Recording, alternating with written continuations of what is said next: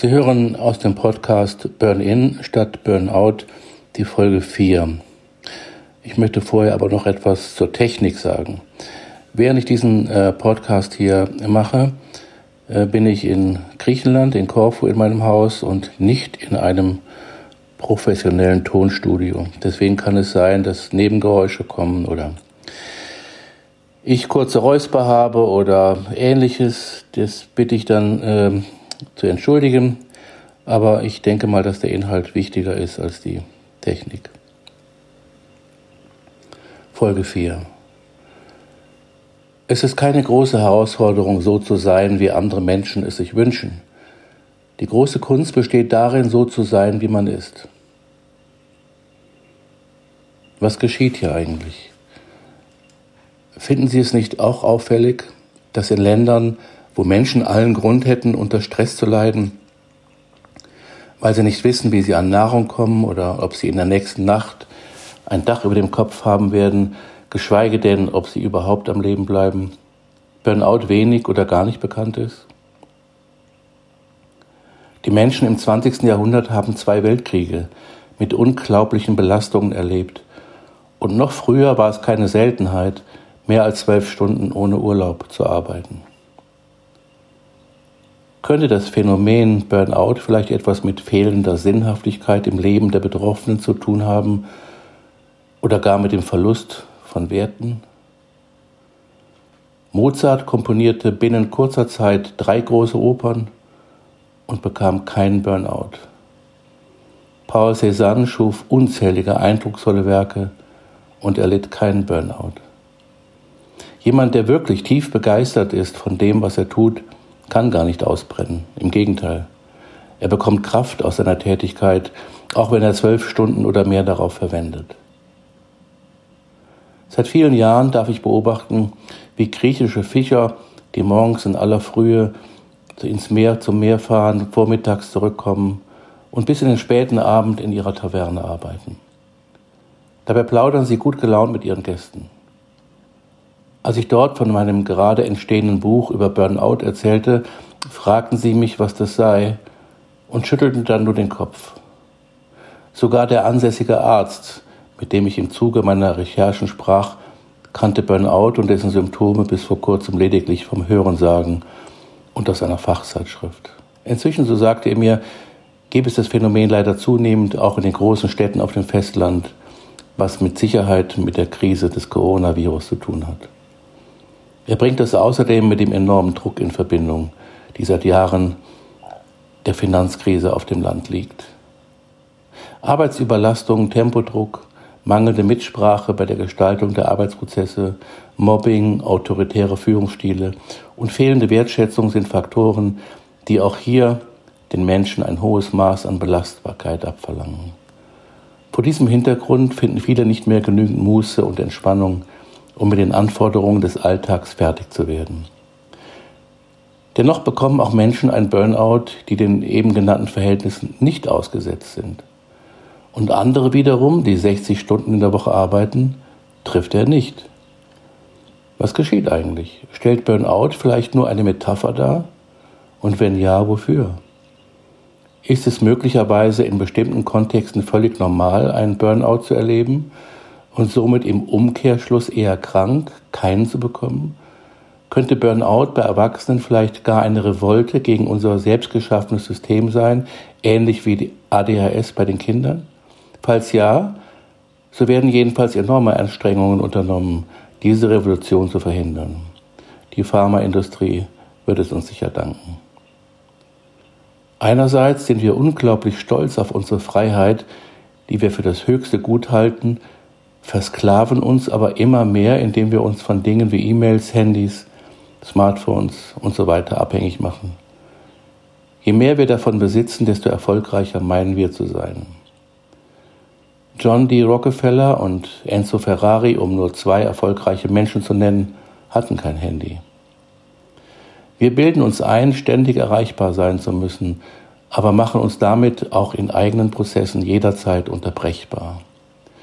Sogar während der Unterbrechungen können wir noch unterbrochen werden, wenn zum Beispiel eine neue Nachricht auf dem Bildschirm erscheint. Dabei geht es selten um wesentliche Informationen, sondern vielmehr um Ruhestörungen. Wir fesseln uns also selbst.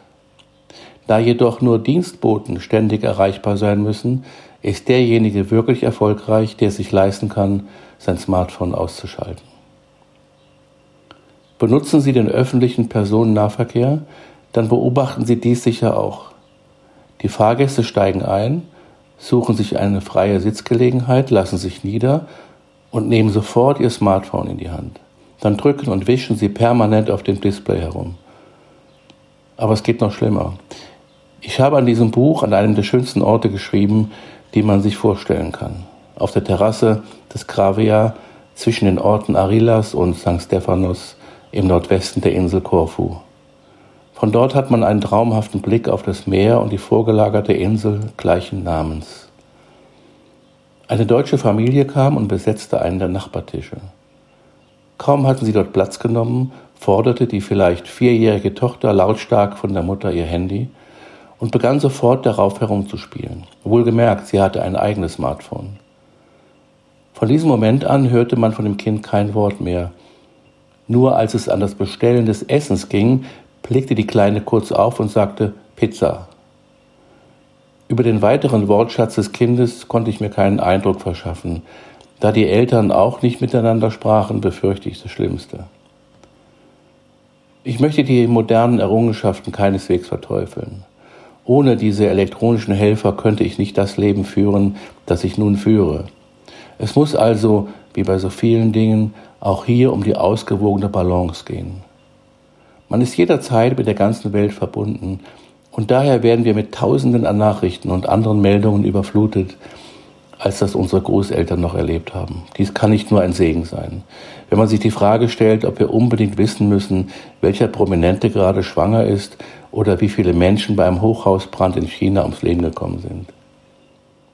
Jeder weiß, wie man ein Smartphone bedient. Die politische Frage lautet umgekehrt, wie man verhindert, dass man vom Smartphone bedient wird.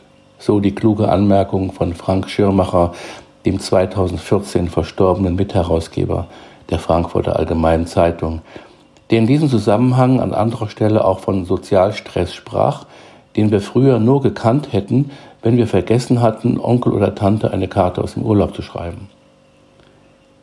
Problematisch wird es dann, wenn man diese Techniken wie ein Junkie benutzt. Der dadurch erzeugte negative Stress kann sich aufstauen und zu Störungen führen, die Seele, Geist und Körper gleichermaßen schwächen. Dies hat oft Nervosität, Schlaflosigkeit, emotionaler Labilität oder Angstzustände zur Folge. Inwieweit Computer bereits den Menschen bedienen, haben weltweite Studien an Arbeitsplätzen gezeigt. In dem Moment, wo eine SMS erscheint oder die E-Mail ankommt, werden wir bedient und verlieren die Kontrolle. Es dauert dann durchschnittlich 25 Minuten, bis wir nach einer Unterbrechung wieder zu unseren ursprünglichen Tätigkeiten zurückkehren, weil wir einfach vergessen haben, was wir überhaupt getan haben und das so entstandene Vakuum mit noch zwei Projekten füllen, beschreibt Frank Schirmacher in seinem Buch Payback. In 40 Prozent der Fälle, schreibt die New York Times, wandern die Arbeiten sogar in eine ganz andere Richtung. Sie werden magisch angezogen von der technologischen Version eines schlimmeren Gegenstands. Die wirkliche Gefahr ist gar nicht die Unterbrechung. Es ist das Chaos, das sie mit unserem Kurzzeitgedächtnis veranstalten. Was zum Teufel habe ich gerade getan? Der moderne Mensch wird in einem Tätigkeitstaumel gehalten, damit er nicht zum Nachdenken über den Sinn seines Lebens und der Welt kommt, bemerkte bereits Albert Schweitzer lange bevor es Smartphones gab. In jedem Fall haben Smartphone und Co. unsere Kommunikation verändert und Computer übernehmen für uns mehr und mehr das Denken. Sie stellen uns auf Basis von Antworten, die wir einmal gegeben haben, neue Fragen. Sie glauben das nicht? Dann nehmen Sie einmal an, Sie hätten irgendwann an einer Internetbefragung teilgenommen und dort erklärt, dass Sie für Ökostrom auch etwas mehr bezahlen würden. Später haben sie online ein Buch über Gartenbau gekauft und bei Autoscout nach Elektroautos gesucht. Bei Facebook haben sie den Segeltörn eines Freundes begeistert kommentiert. Es wird dann nicht lange dauern, bis sie gefragt werden, ob sie nicht ihren nächsten Urlaub in einer idyllischen Anlage auf einer autofreien Ostseeinsel verbringen möchten, mit der Möglichkeit, einen Segelschein zu machen oder ähnliches. Der Computer kommt lange vor uns auf solche Ideen. Der Potsdamer Kinder- und Jugendpsychiater Ulrich Preuß hat beobachtet, dass sich der Druck im Alltag durch das Smartphone erheblich erhöht hat. Viele Jugendliche befinden sich in einem ständigen Stand-by-Modus, weil sie jederzeit erreichbar sein wollen. Er spricht in diesem Zusammenhang von Abhängigkeitsfollowern, wenn die Jugendlichen durch die Benutzung der sozialen Medien nicht eben mal abschalten können, sondern immer in einer Erklärungsnot seien, was sie gerade unternehmen und wo sie gerade sind. Das macht Stress und führt vor allem zu Konzentrationsstörungen, weil man durch die häufigen Unterbrechungen gar nicht mehr gewohnt ist, länger an einer Sache dran zu bleiben. Eine große Herausforderung dieses Jahrhunderts wird es sicherlich sein, die Menschen an den stressfreien Umgang mit all diesen Wunderwerken zu gewöhnen. Stress alleine und für sich betrachtet ist zunächst einmal wertfrei. Es ist die körperliche und geistige Reaktion des Organismus auf Anforderungen aus der Umgebung. Stress ist nicht gefährlich, im Gegenteil. Sind wir nicht zu Stressreaktionen wie Flucht oder Kampf in der Lage, wird es schlimm. Wenn es eine Disposition für Stresserkrankungen wie Depression, Burnout oder Schlafstörungen gibt, dann wird eine Wiederholung von Stresssituationen oder gar Dauerstress zum Risikofaktor. All das erfährt durch die Corona-Krise eine Steigerung, weil sehr viele Menschen, auch Kinder dazu gezwungen sind, diese Medien zu nutzen. Mehr als acht Stunden am Bildschirm sind jetzt keine Seltenheit.